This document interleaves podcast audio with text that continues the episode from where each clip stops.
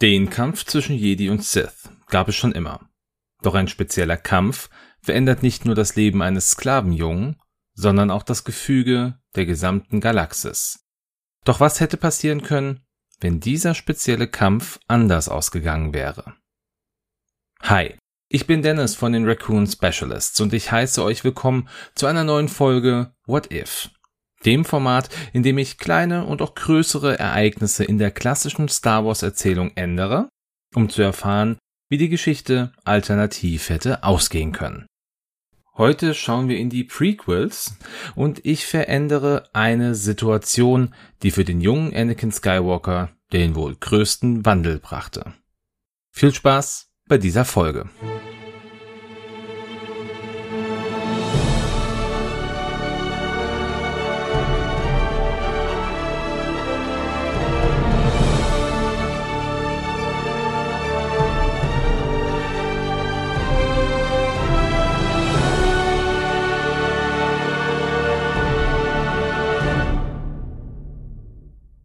Wir befinden uns auf dem Planeten Naboo.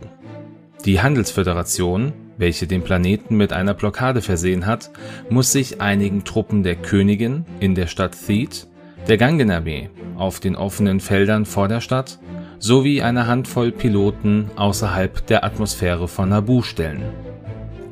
Während dieser Kämpfe befinden sich Qui-Gon Jinn und sein Padawan Obi-Wan Kenobi in einem erbitterten Kampf mit dem Sith Darth Maul. Die beiden Jedi, die noch nie gegen einen solch mächtigen Gegner gekämpft haben, versuchen ihr gemeinsames Training immer wieder abzurufen und Darth Maul mit gezielten Schlägen aus der Balance zu bringen. Doch der Sith ist geschickt und schafft es, sich zusammen mit den beiden Jedi in Richtung des Generatorraums des Planeten zu bewegen.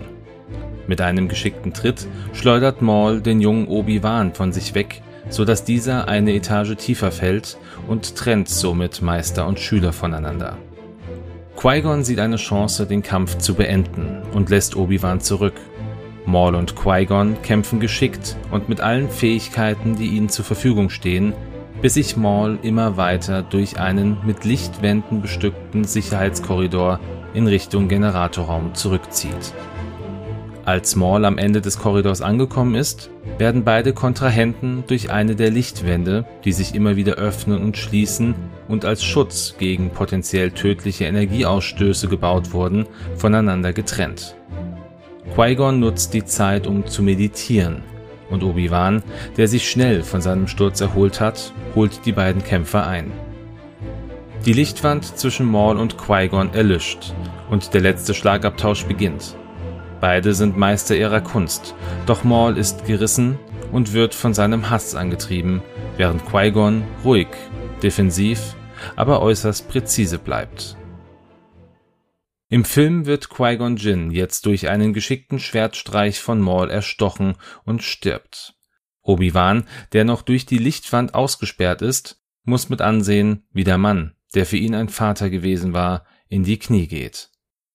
Doch was wäre passiert, wenn Maul es nicht geschafft hätte, Qui-Gon zu besiegen und Maul hingegen besiegt worden wäre? Was für eine Änderung würde das in der Geschichte von Star Wars bewirken? Schlag um Schlag kämpfen Qui-Gon und Darth Maul, bis Maul versucht, einen Abwärtsschlag des Jedis zu parieren. Qui-Gon erkennt die Taktik, bricht seinen Abwärtsschlag ab, wirbelt nach links und schlägt dabei mit seiner grünen Klinge durch die Körpermitte des schwarz-roten Sabrak. Maul, der nicht realisiert, was gerade passiert, taumelt. Er kann seine Beine nicht mehr spüren und greift mit der Macht aus, versucht das Taumeln zu stoppen. Doch die Macht, die er noch vor wenigen Minuten nutzen konnte, ist verschwunden. Und plötzlich ist da nichts mehr. Maul fällt. Doch während des Fallens sieht er seine Beine, die von seinem Körper getrennt neben ihm herunterfallen und wird sich bewusst, dass er das nicht überleben wird. Obi-Wan, der diesen Kampf nur aus der Ferne beobachten konnte, eilt endlich zu seinem Meister. Meister, ihr habt es geschafft! Sein Meister ist außer Atem und setzt sich auf den Boden. Ihr seid der Erste, der seit Jahrzehnten einen Kampf gegen einen Sith gewonnen hat. Ihr werdet in die Geschichte eingehen. Qui-Gon blickt zu Obi-Wan hoch und lächelt. Konzentriere dich auf das Hier und Jetzt, Obi-Wan. Auch Padma Amidala sowie die Naboo-Piloten sind erfolgreich und schaffen es sowohl, Newt Gunray gefangen zu nehmen, als auch das Hauptschiff der Handelsföderation zu zerstören. Für die Zerstörung ist der junge Anakin Skywalker verantwortlich. Einige Tage später reisen Obi-Wan, sein Meister Qui-Gon sowie Anakin Skywalker zurück nach Coruscant, wo sie gemeinsam vor den Rat der Jedi treten und Qui-Gon erneut Anakin als den Auserwählten verkündet. Daraufhin zieht sich Großmeister Yoda mit Qui-Gon in seine Gemächer zurück, um mit ihm zu sprechen. Dein Padawan Obi-Wan. In den Rang eines Jedi-Ritters wir ihn erheben werden. Der junge Skywalker noch immer zu alt er ist, um ausgebildet zu werden. Meister Yoda, ihr müsst es auch gespürt haben. Der Junge ist mehr als nur ein neuer Padawan. Er ist der Auserwählte. Das muss euch klar sein. Dein Urteil fälle nicht zu schnell. Jedoch Gleiches ich verspüre. Beschlossen der Rat hat. Dein neuer Schüler, Skywalker, wird sein. Qui-Gon spürt eine Erleichterung in ihm aufkeimen. Umwölkt die Zukunft des Jungen bleibt, Qui-Gon. Aufpassen du musst bei seiner Ausbildung. Zu viel Angst in ihm ist. Somit wird Obi-Wan zum Jedi-Ritter ernannt und Anakin der neue Padawan von Qui-Gon. In den nächsten Jahren spürt Qui-Gon immer wieder, wie Anakin eine besondere Verbindung zur Macht aufbaut. Er erhält Visionen durch die Macht. Er sieht Menschen sterben, Kriege in entfernten Welten toben und seine Mutter. Anakin, der seit dem Beginn seiner Ausbildung als Padawan zu Qui-Gon aufsieht wie zu einem Vater, erzählt ihm von diesen Visionen. Zusammen reisen beide nach Tatooine, wo sie erfahren, dass ein Feuchtfarmer namens Clee Class Anakins Mutter von Watto abgekauft hat ihr die Freiheit schenkte und sie geheiratet hatte. Obwohl es gegen den Kodex der Jedi verstößt, bittet Anakin seinen Meister darum, seine Mutter besuchen zu dürfen, und da Qui-Gon in einigen Belangen den Kodex der Jedi anders interpretiert als der Rat, stimmt er Anakins Bitte zu. Shmi Skywalker ist sichtlich überrascht, ihren Sohn wiederzusehen, freut sich aber sehr und lässt sich alles erzählen. Es sind mittlerweile drei Jahre vergangen, seit Anakin Tatooine verlassen hat und der ehemalige Sklave merkt, dass ihm seine Mutter gefehlt hat, nicht aber der Sand und die Hitze des Planeten. Anakin erzählt seiner Mutter von den Visionen, in denen auch sie stirbt. Doch Shmi erklärt Anakin erneut, dass dies der Weg des Lebens sei oder der Weg der Macht, wenn er es so wolle, und dass er diesen Weg nicht bestimmen könne und solle. Nach diesem Besuch hat Anakin nie wieder eine Vision seiner sterbenden Mutter. Er begreift, dass es allein seine Angst war, die ihm diese dunklen Visionen geschickt hat, und er sich nicht mehr vor diesen fürchten muss. Die Zeit vergeht und Anakin wird immer mächtiger. Qui-Gon lässt sich zehn Jahre nach der Schlacht von Naboo in den Rat der Jedi aufnehmen, was er eigentlich nie wollte. Doch sieht er jetzt, dass er auf diesem Posten mehr Gutes bewirken kann. Anakin hat in der Zwischenzeit auch immer wieder Kontakt mit Kanzler Palpatine, der versucht, ihm väterliche Ratschläge zu geben, die Anakin aber nur selten annimmt, da Qui-Gon sein wichtigster Ansprechpartner ist und beide ein tiefes Vertrauen zueinander haben. 22 Jahre vor der Schlacht von Yavin wird Anakin zusammen mit Qui-Gons ehemaligen Padawan Obi-Wan Kenobi auf eine Mission entsandt. Die Senatorin von Naboo, Padma Amidala, ist nur knapp einem Anschlag entgangen und da sowohl Anakin als auch Obi-Wan die Senatorin von früher kennen, erkennt Kanzler Palpatine die Chance, dass man Amidala auch ohne den Einsatz weiterer Wachen schützen kann. Anakin, der Padme nie vergessen hat, ist aufgeregt, als er mit seinem Freund Obi-Wan der Senatorin gegenübersteht. Obi-Wan bemerkt diese Unruhe in Anakin und macht ihm später klar, dass solche Gefühle nicht dem Kodex der Jedi entsprechen und er sich bewusst sein solle, dass er damit einen sehr dunklen Weg beschreiten könne. Anakin ist enttäuscht von Obi-Wan. Meister Qui-Gon hat ihm erzählt, dass Obi-Wan auf Mandalore mit der heutigen Senatorin angebandelt hatte und sogar davor stand, den Orden zu verlassen. Er versteht nicht, warum Obi-Wan so negativ über diese Gefühle denkt. Anakin vertraut sich erneut seinem Meister an und erzählt ihm von seinen Gefühlen für Padme, dass seine Gedanken oft bei ihr sind und auch von Obi-Wans mahnenden Worten. Anakin, Du bist der Auserwählte. Du wirst das Gleichgewicht in die Macht bringen. Wenn es der Weg der Macht ist, dass ein Jedi sich verliebt, dann wird dieser Weg der richtige sein. Obi-Wan ist ein anderer Weg vorbestimmt. Später retten Obi-Wan und Anakin die Senatorin vor einem weiteren Anschlag durch die Kopfgeldjägerin namens Sam Wessel und sie erfahren, dass sie nicht alleine arbeitet. Obi-Wan stellt Nachforschungen an, die ihn auf den Planeten Kamino führen, während Anakin und Padme nach Naboo fliegen, um die Senatorin in Sicherheit zu wissen. Auf Kamino erfährt Obi-Wan von einer Klonarmee, die im Auftrag des Jedi-Meisters Sifo Dyas erschaffen wurde und der Republik zur Verfügung gestellt werden soll. Er trifft auch auf den Kopfgeldjäger Django Fett und seinen Sohn Boba und Obi-Wan befragt Django, um zu erfahren, ob dieser kürzlich auf Coruscant gewesen ist.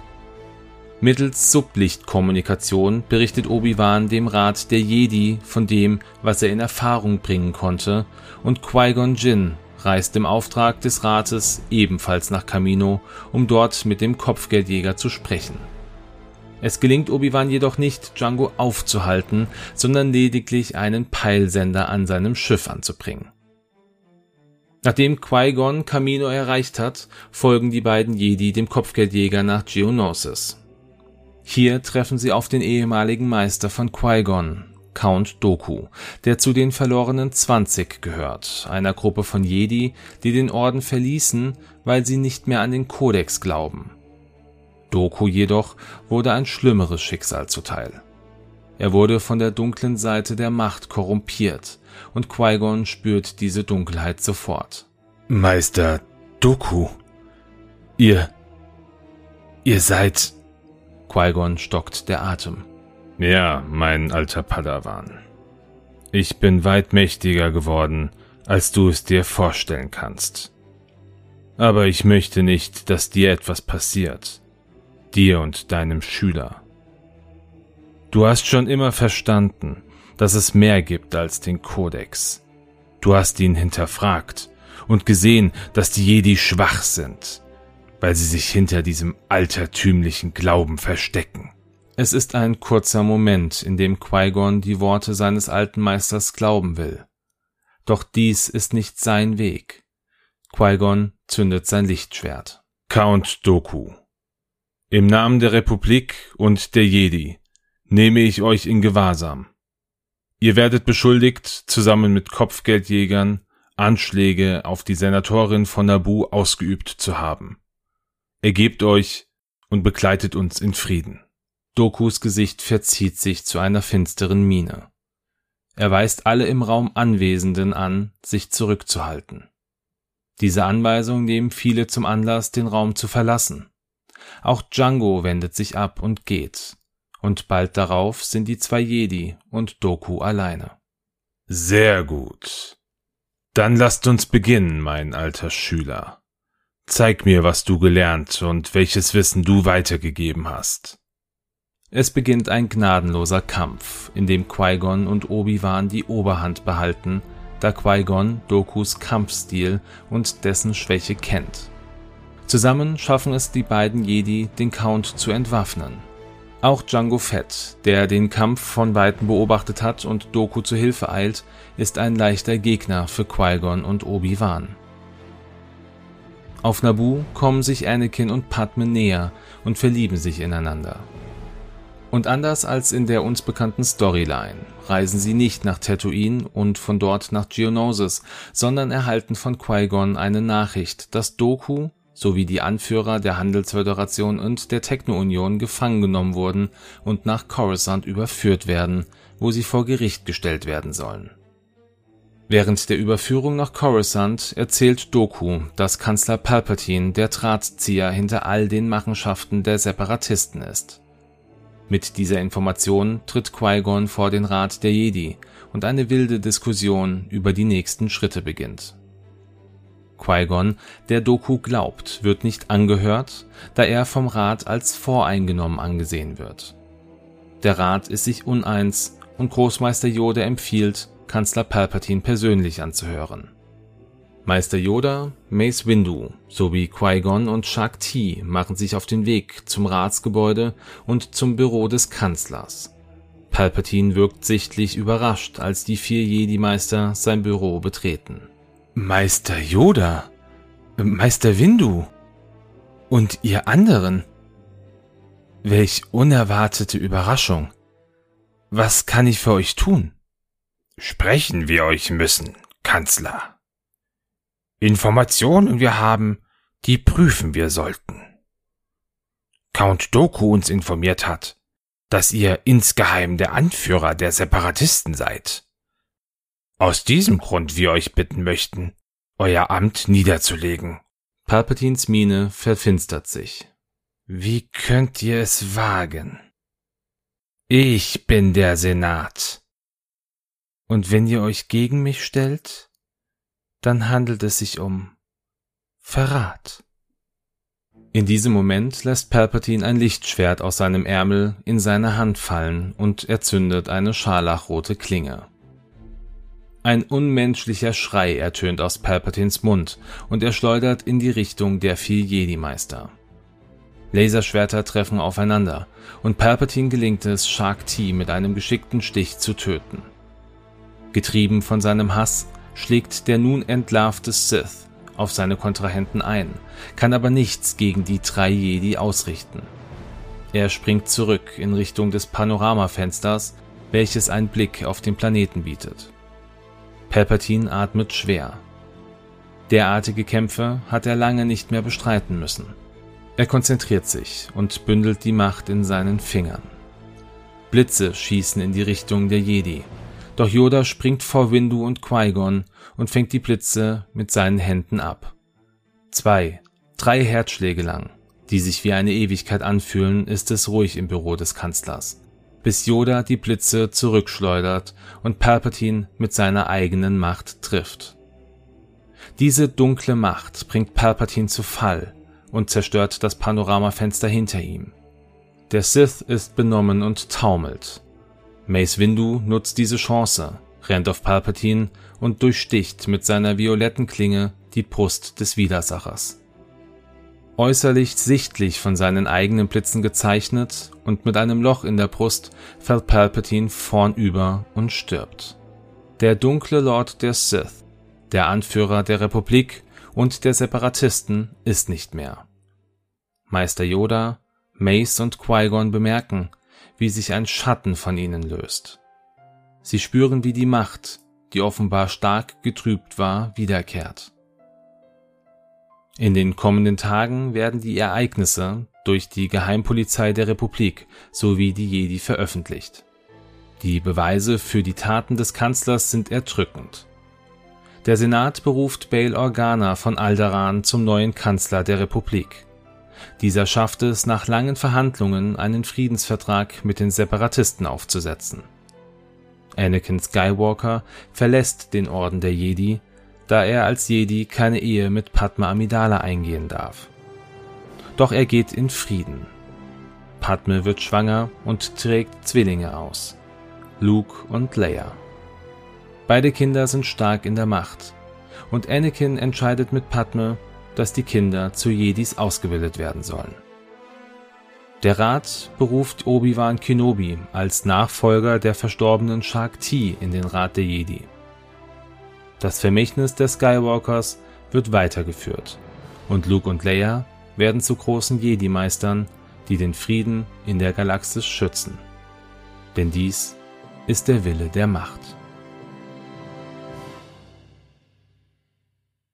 Dave Filoni, der Schöpfer von Star Wars The Clone Wars, Star Wars Rebels, The Mandalorian und The Bad Batch, hat einmal erzählt, dass es sich beim Duel of the Fates um das Schicksal von Anakin Skywalker handelt.